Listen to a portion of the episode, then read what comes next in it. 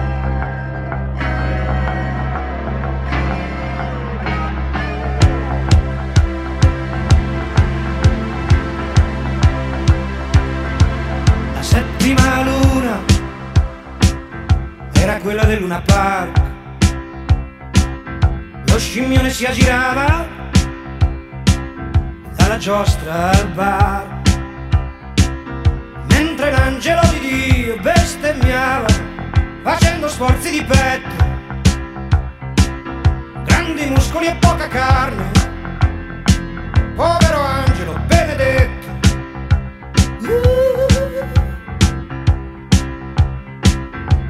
La sesta luna era il cuore di un disgraziato. Che maledetto il giorno che era nato. Ma rideva sempre.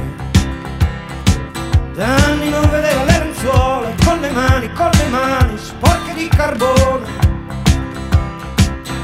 toccava il culo a una signora e rideva e toccava sembrava lui il padrone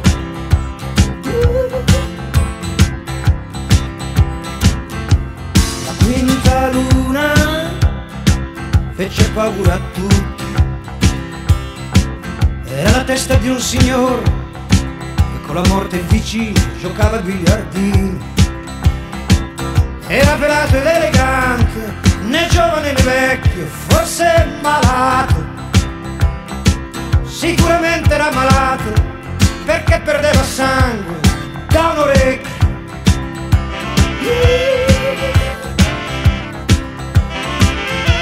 La quarta luna era una fila di prigionieri che camminando seguivano le rotaie del treno. I piedi insanguinati e le mani, e le mani, e le mani senza guanti. Ma non preoccupatevi, il cielo è sereno, oggi non ce ne sono più tanti.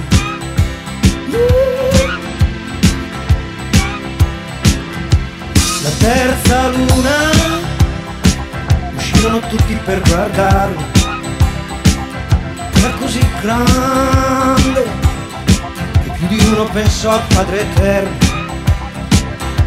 Sospesero i giochi e si spensero le luci, cominciò l'inferno. La gente corse a casa perché per quella notte ritornò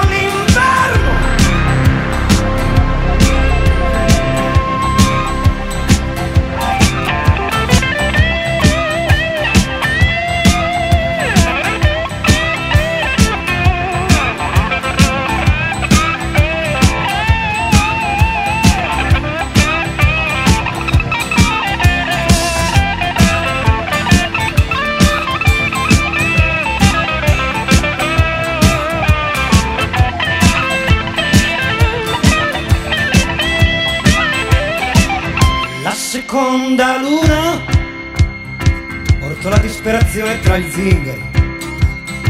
Qualcuno addirittura si amputò un dito. Molti andarono in banca a fare qualche operazione, ma che confusione! La maggior parte prese cani e figli e corse alla stazione.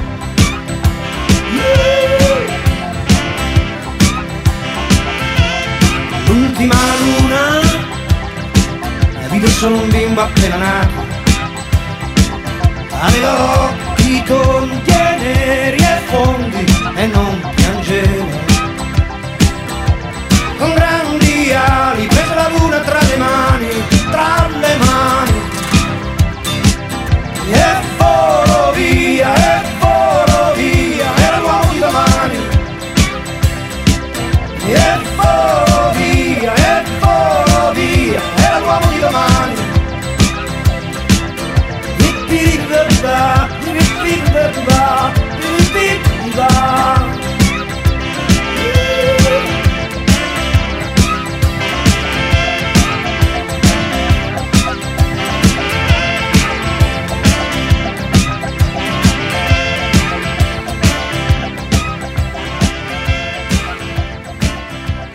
Eso que acabamos de escuchar fue El Última Luna en versión original de Lucio Dalla. Y que debo decir que no difiere mucho de la historia que se cuenta en su versión de Manuel al castellano. Después de todo, se basa en lo que Dalla llama el hombre del mañana. Digamos que es una canción cargada de imaginación y magistral ejecución musical. Si me preguntan a qué género musical pertenece, a priori podría decirles que al rock pop, pero también le encuentro grandes dotes de rock progresivo. Lo que no me podrán negar es que suena fresca, o sea, no me parece que haya sido grabada en 1979. Pero bueno, pasemos ahora a resolver la siguiente pregunta. ¿Quién fue Lucio Dalla? Comencemos por decir que nació en Bolonia, Italia, el 4 de marzo de 1943 y justamente así se llama la canción que suena de fondo, 4 marzo 1943. Este fue su primer éxito que subiera al número uno de las listas de popularidad en italiana y que, además, terminara en el tercer puesto del Festival de San Remo de 1971. Me callo y la dejo con ustedes. Lucio Dalla. E quel giorno lui prese a mia madre sopra un bel prato. L'ora più dolce prima d'essere ammazzato.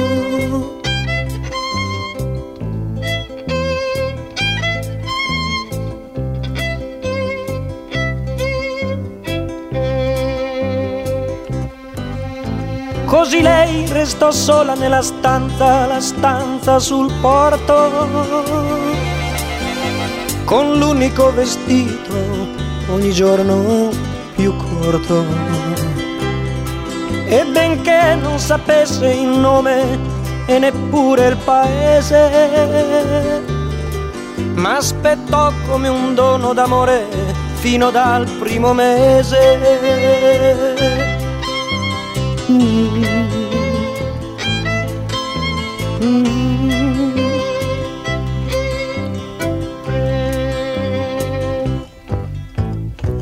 Compiva 16 anni quel giorno la mia mamma. Le strofe di taverna le cantò a Nina Nanna. E stringendomi al petto che sapeva, sapeva di mare, giocava a far la donna con il bimbo da fasciare.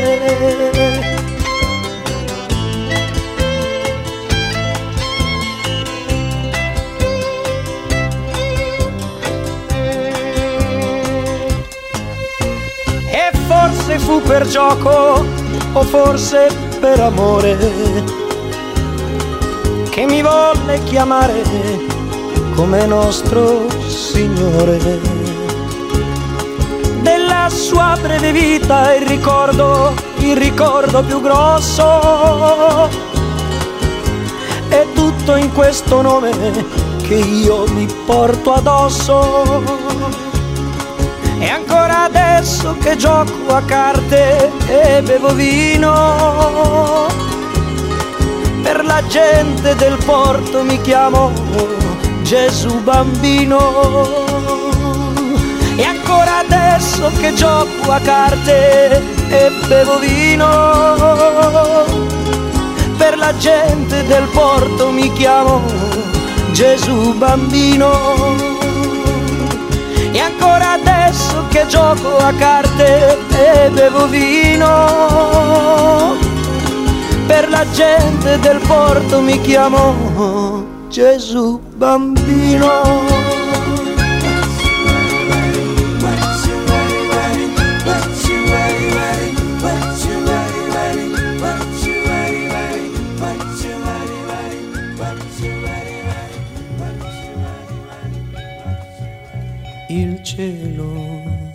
Eso que acabamos de escuchar aquí por Psicomafia fue 4 de marzo 1943 o 4 de marzo de 1943 de Lucio Dalla.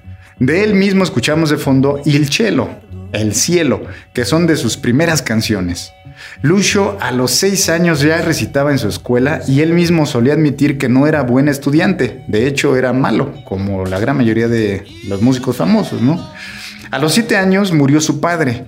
A los 11 su madre lo llevó a hacerse una prueba sobre aprendizaje con resultado medio. Ya para sus 15 años, su madre lo arengó para que fuera a Roma a perseguir su sueño musical y así fue. Dala comenzó a tocar el saxofón y en un primer momento se hizo aficionado del jazz. Sus primeras grabaciones consistieron en poner música a las letras de otros, tal y como es el caso de la siguiente canción. Podrá notar que suena muy italiana y a su vez también podrá notar que no suena a la llamada música de cantautor, muy famosa y muy en boga por aquella época, sino que comienza a ir más allá. Con ustedes, Oki di ragazza, los ojos de una chica.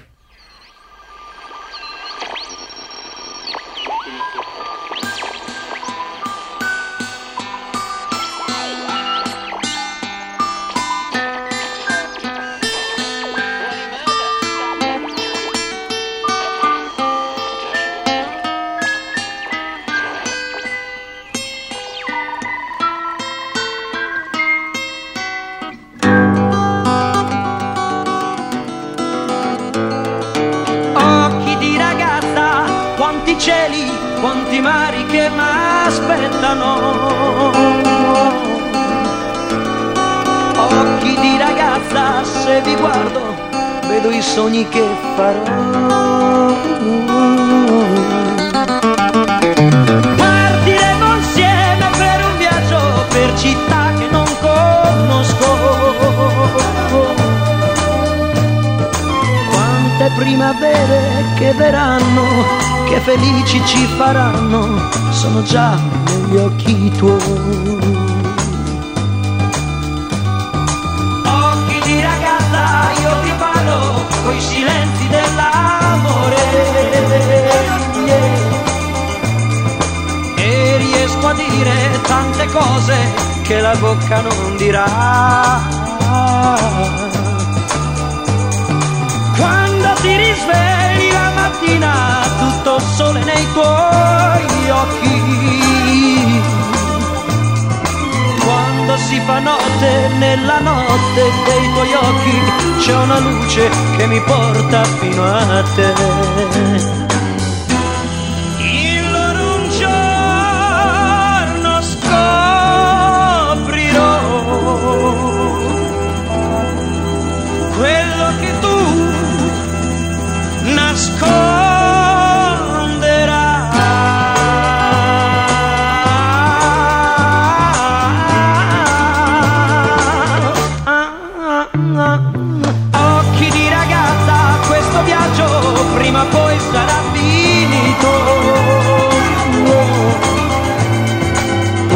Spiaggia vuota senza mare io dovrò vedere in voi.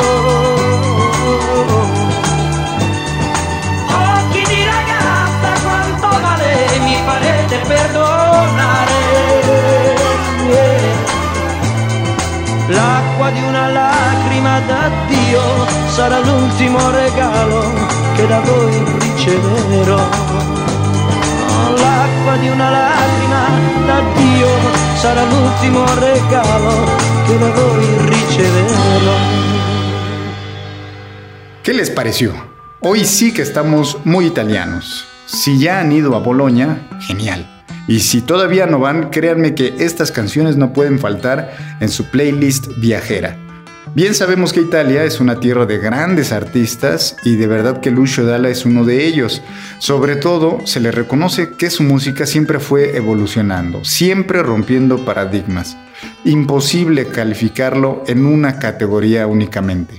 Les pondré otra muestra. También es de sus primeros éxitos y está clasificada como música de cantautor. Pero, ¿qué es este género? Fíjense que nació allá precisamente en Italia, pues pretendía separarse de la música ligera italiana y de la música pop que llegaba de Occidente. Asimismo, los artistas de este género querían que el mensaje de la canción fuera lo más importante, que trascendiera más que la música en sí. Sin embargo, Dalla logró hacer un perfecto balance entre ambas cosas. Muy pocos artistas en el mundo lo lograron. Algunos ejemplos emblemáticos, Bob Dylan en Norteamérica, Víctor Jara en Sudamérica, Joaquín Sabina en la península ibérica y James Taylor en el norte de Europa. Así que desde Italia para el mundo, bueno, precisando desde Bolonia, con ustedes una de las canciones más emblemáticas, Piazza Grande.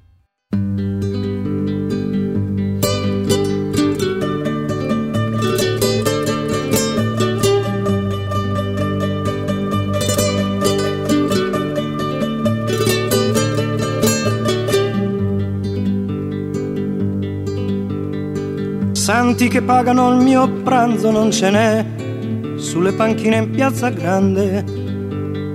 Ma quando fame di mercanti come me, qui non ce n'è.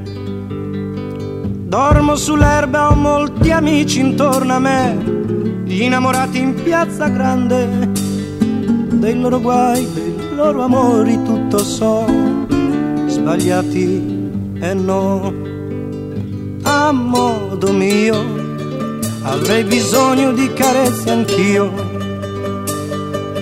a modo mio, avrei bisogno di sognare anch'io, una famiglia vera e propria non ce l'ho, e la mia casa è piazza grande, a chi mi crede prendo amore, amore do, quanto ne ho.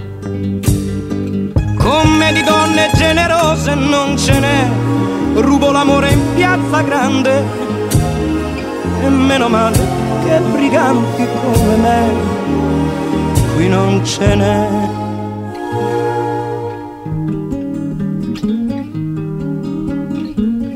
A modo mio avrei bisogno di carezze anch'io, avrei bisogno di pregare Dio ma la mia vita non la cambierò mai, mai a modo mio. Quel che sono l'ho voluto io, lenzuola bianche per coprirci non ne ho, sotto le stelle in piazza grande. E se la vita non ha sogni io li ho e te li do. E se non ci sarà più gente come me, voglio morire in piazza grande, tra i gatti che non han padrone come me attorno a me.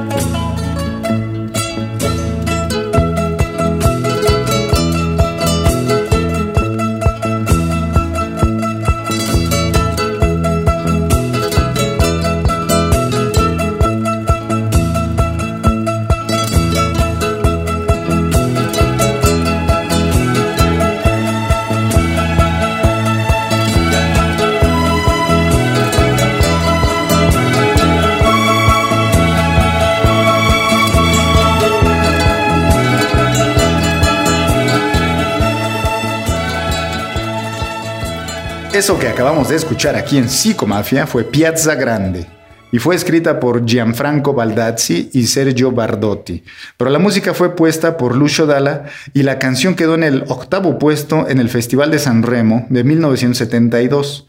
Debo decir que la canción está dedicada a la Piazza Cavour en el centro histórico de Bolonia y muy cerca de ahí, en la Piazza Maggiore, cada 4 de marzo suele hacerse un concierto homenaje a Dalla.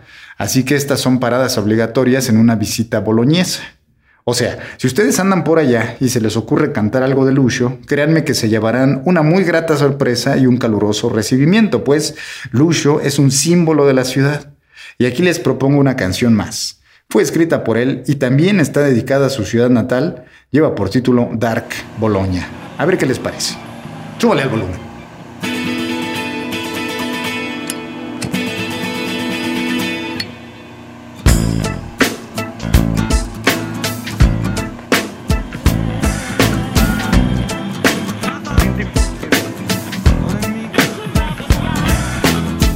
Lungo l'autostrada, da lontano ti vedrò. Eccola le luci di San Luca. Entrando dentro il centro, l'auto si rovina un po'. Bologna, ogni strada c'è una buca. Per prima cosa mangio una pizza d'altero c'è un barista buffon tipo nero. Bologna sai mi sei mancata un casino.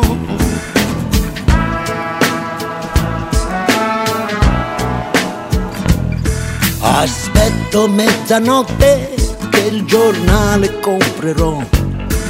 Lo stadio, il trotto, il resto del carlino Piove molto forte, ma tanto non mi bagnerò. C'è un bar col portico, mi faccio un cappuccino. Ma che casino, quanta gente, cos'è sta confusione? C'è una puttana, anzi non bussone. Bologna sai, mi sei mancata un casino.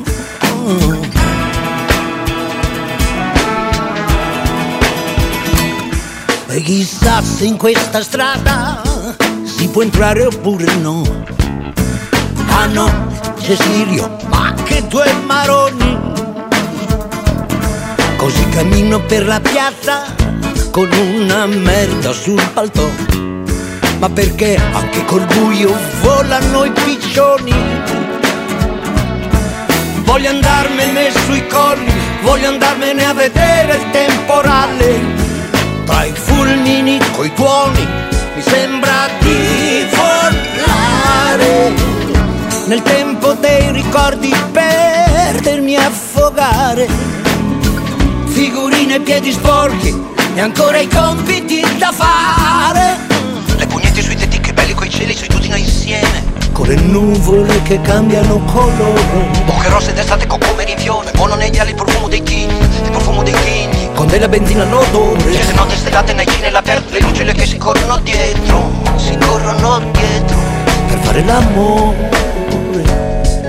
Com'è bello andare a fare l'amore. C'è un tuono più forte Che la notte svanisce mi sveglio di colpo più stanco, più solo, mentre il cielo schiarisce. Accendo il motore, guardo vecchietto e vedo riflesso con un po' di dolore. Bologna col rosso dei muri alle spalle che poco poco sparisce.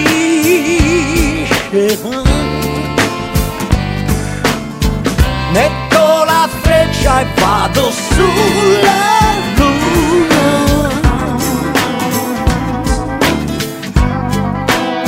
Vado a trovare la luna. Vado a trovare la luna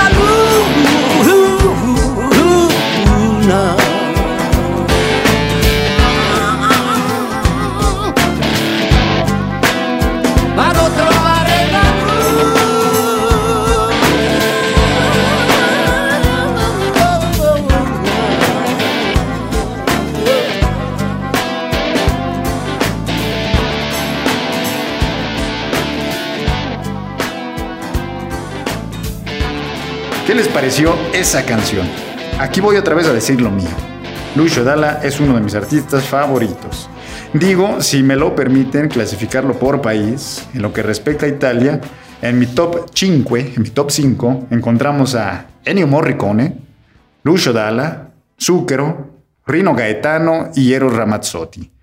No se preocupen, a todos les haremos podcasts especiales para que no estén con el pendiente, ¿eh? Pero pasemos a dilucidar otra pregunta crucial.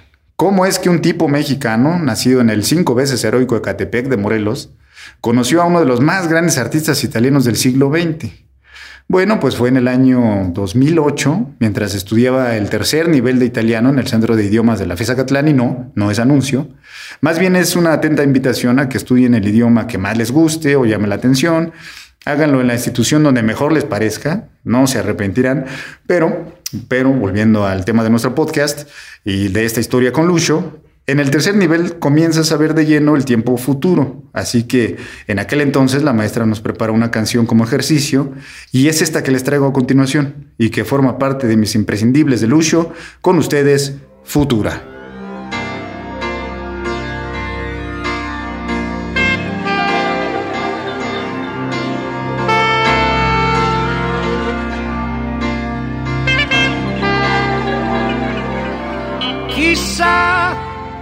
Chissà, domani su che cosa metteremo le mani. Se si potrà contare ancora le onde del mare e alzare la testa, non essere così seri. Rimani i russi,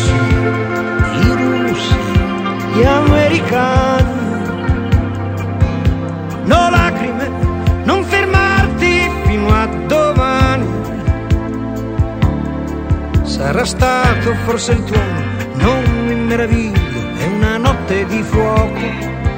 Dove sono le tue mani? Nascerà e non avrà paura nostro figlio.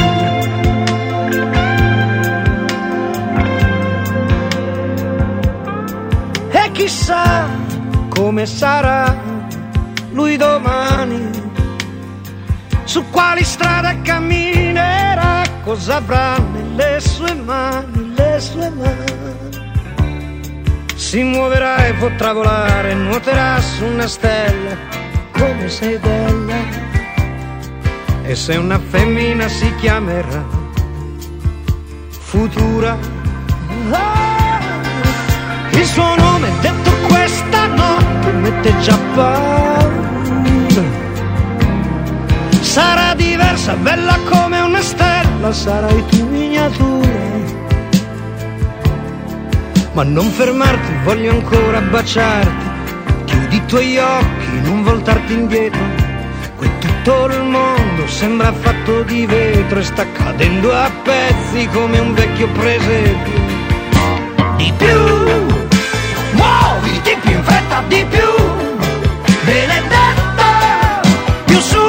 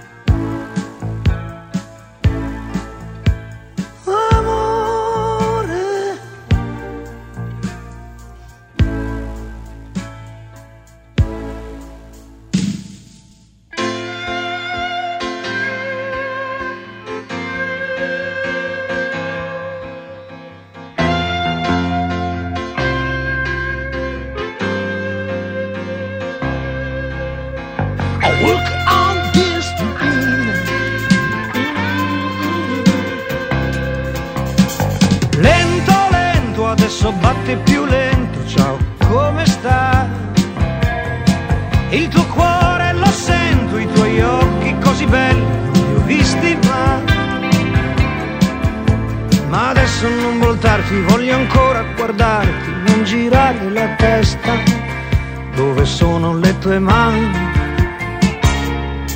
Aspettiamo che ritorni la luce di sentire la voce. Aspettiamo senza avere paura domani.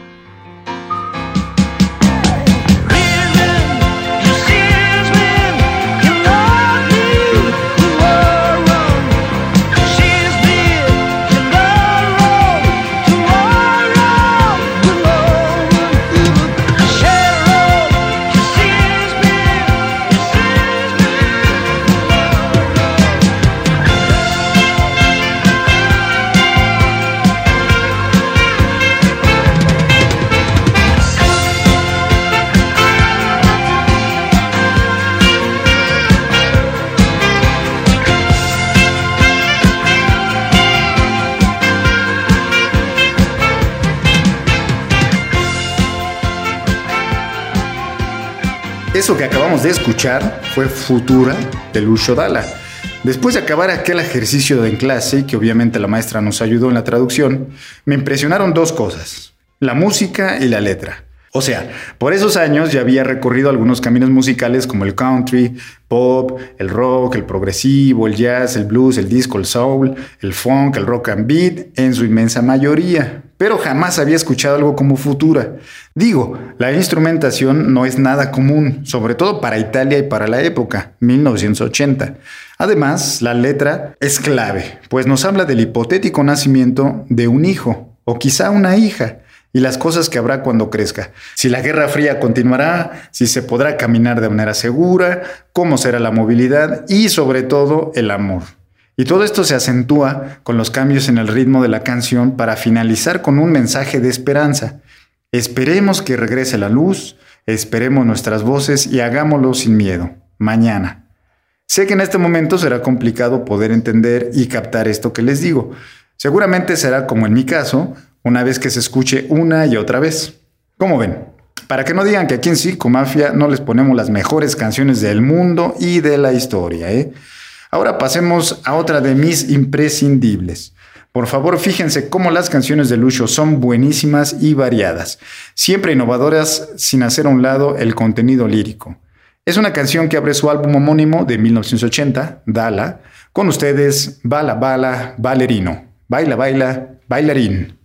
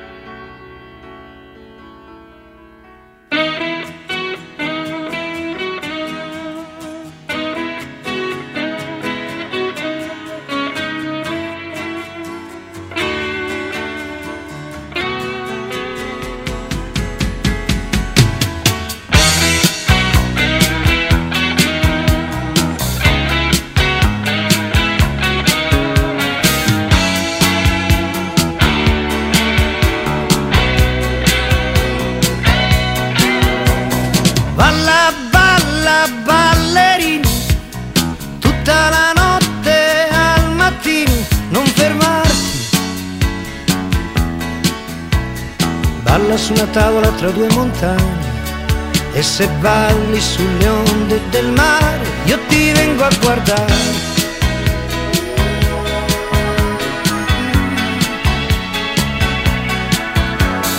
Prendi il cielo con le mani, vola in alto più degli aeroplani, non fermarti. Sono pochi gli anni, forse sono solo giorni, e stan finendo tutti in fretta in fila, non ce n'è uno che ritorni.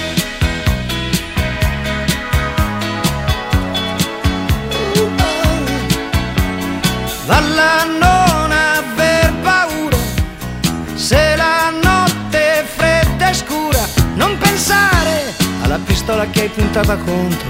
Balla la luce di mille sigarette di una luna che ti illumina giorno, balla il mistero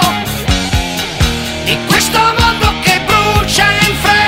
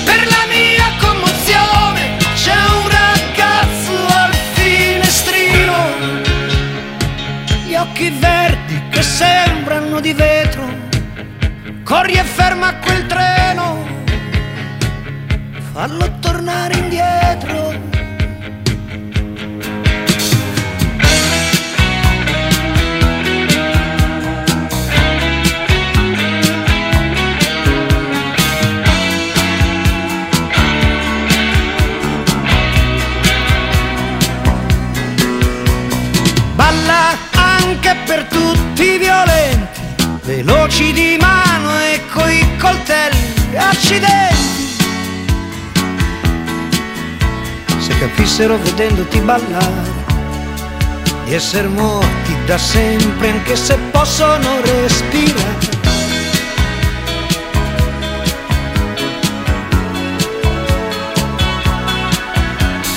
Vola e balla sul cuore malato, illuso, sconfitto, poi abbandonato, senza amore. Dell'uomo che confonde la luna con il sole, senza avere coltelli in mano, ma nel suo povero cuore. Uh, oh, uh. Allora vieni, angelo benedetto, prova a mettere i piedi sul suo petto e stancarti a ballare al ritmo del motore alle grandi parole di una canzone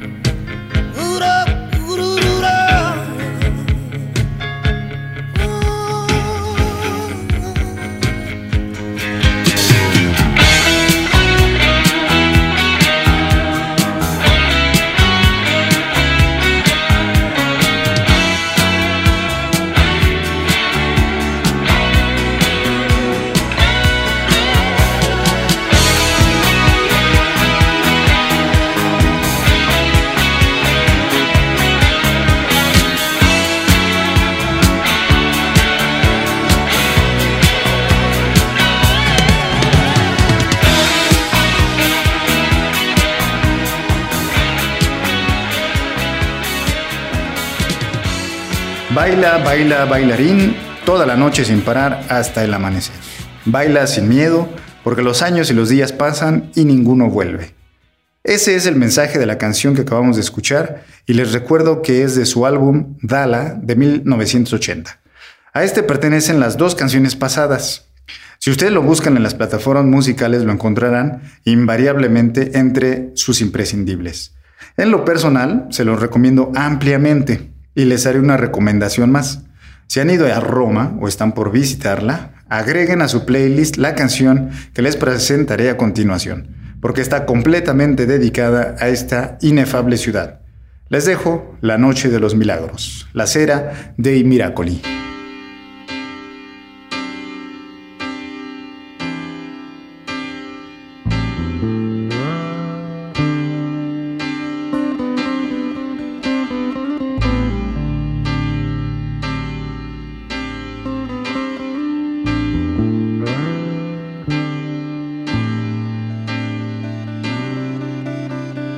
La sera dei miracoli, fai attenzione. Qualcuno nei vicoli di Roma con la bocca fa pezzi una canzone. È la sera dei cani che parlano tra di loro, della luna che sta per cadere e la gente corre nelle piazze per andare a vedere questa sera così dolce che si potrebbe bere da passare in centomila in uno stadio. Una sera così strana e profonda che lo dice anche la radio anzi la manda in onda. Tanto nera da sporcare le lenzuola è l'ora dei miracoli che mi confonde mi sembra di sentire il rumore di una nave sulle onde si muove la città.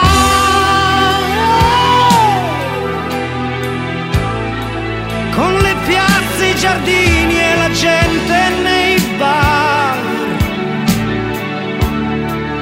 Galleggia e se ne va. Anche senza corrente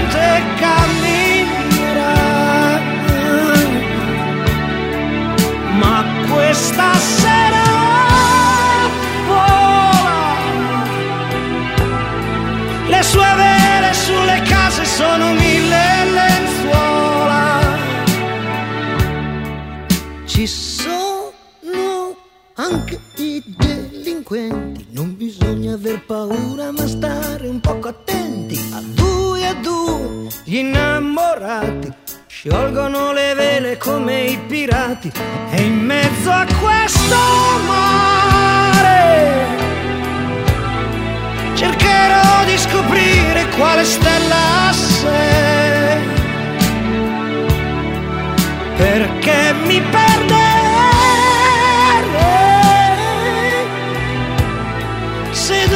dovessi capire che stanotte non ci sei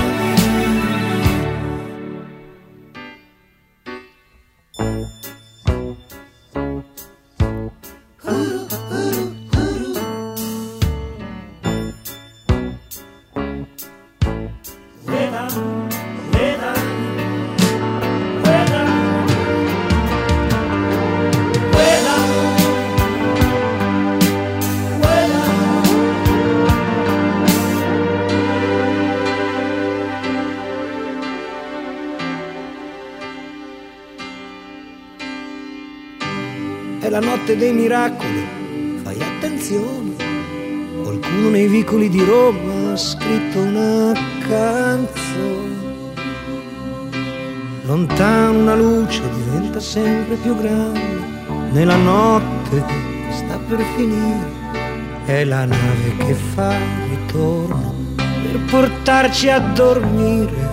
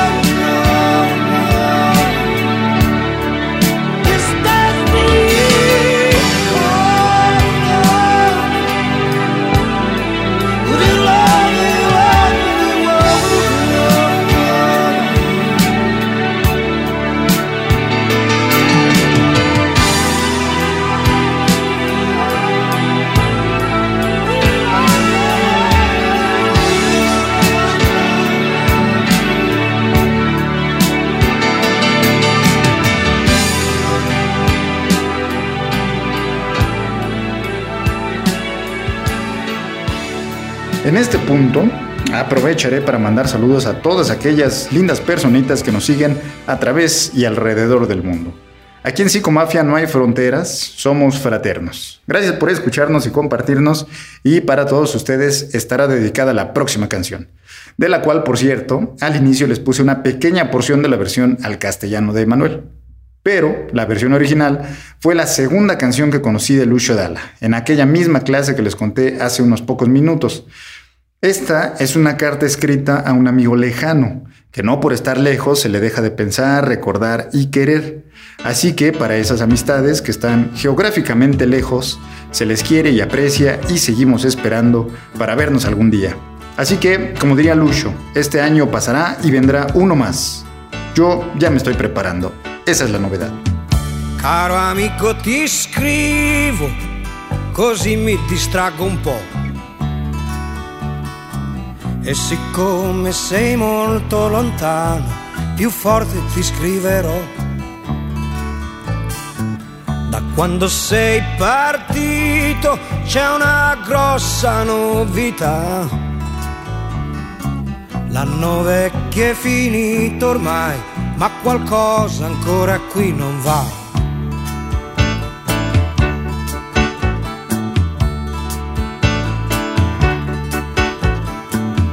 Si esce poco la sera, compreso quando è festa. E c'è chi ha messo dei sacchi di sabbia vicino alla finestra.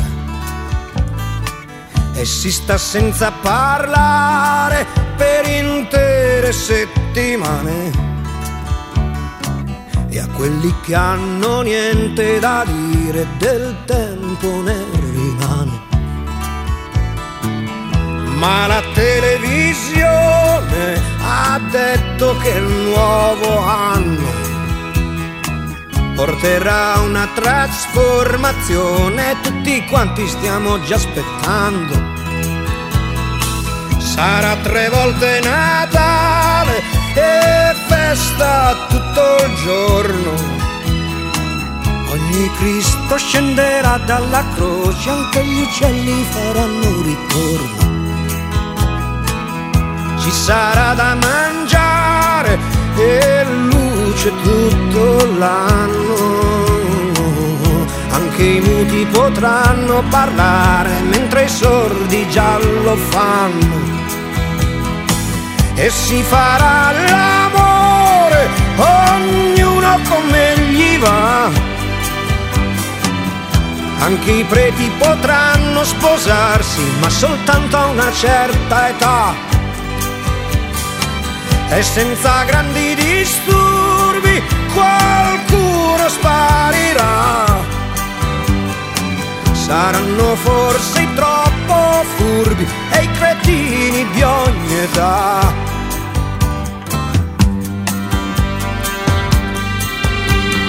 Vedi caro amico, cosa ti scrivo e ti dico, e come sono contento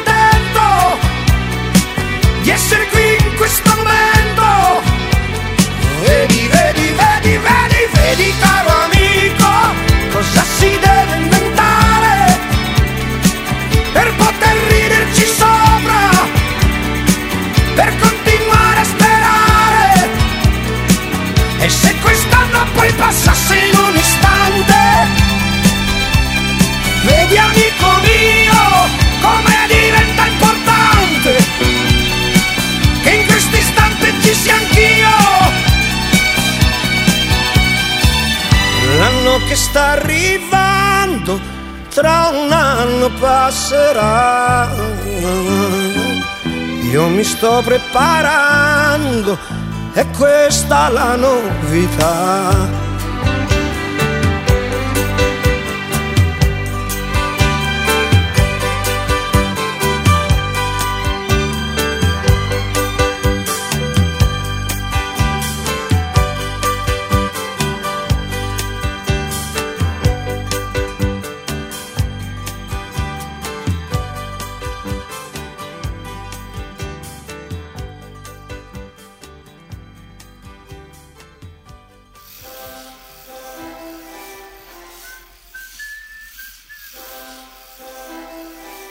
Tal, amigas y amigos? ¿Qué les está pareciendo este especial de Lucio Dalla?